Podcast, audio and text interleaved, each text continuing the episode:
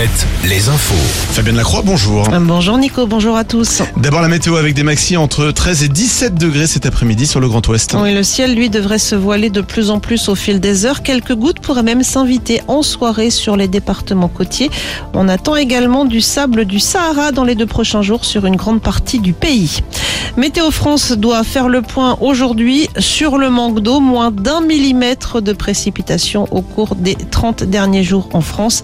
La bonne nouvelle, c'est donc qu'il pourrait pleuvoir un peu ce soir et surtout demain. Et puis sur le littoral, nouvelle journée de grande marée avec un coefficient de 111 pour ce mardi, prévoyez 112 pour demain matin. À Nantes, près de 300 agriculteurs ont manifesté hier devant la préfecture.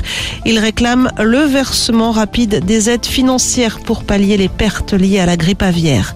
Concernant la vaccination anti-Covid, la haute autorité de santé envisage de lever l'obligation de vaccin pour les soignants. Un avis définitif sur le sujet sera rendu à la fin du mois de mars. Rappelons que le gouvernement a tendance à suivre les avis rendus par la haute autorité. Et puis une étude publiée ce matin, elle montre que les rappels de vaccins anti-Covid renforcent la protection contre les formes graves de virus, mais que leur effet diminue très rapidement. Et une autre étude, celle de l'INSERM sur l'obésité en France. Un résultat, près d'un Français sur deux est désormais concerné par un excès de poids. Le taux d'obésité a doublé en 25 ans et les jeunes adultes sont de plus en plus touchés. Emmanuel Macron s'en remet au bon sens des Français concernant la réforme des retraites. Déclaration ce matin du chef de l'État qui est en visite au marché de Rungis.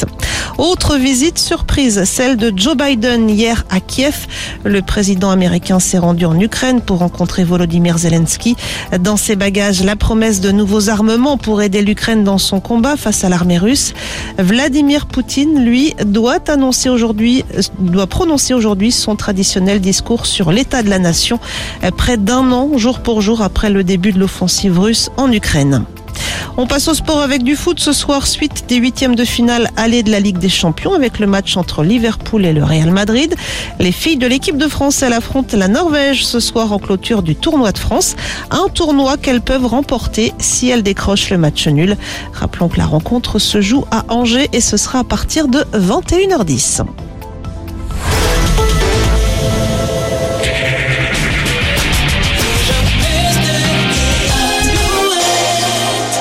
We were good, we were gold.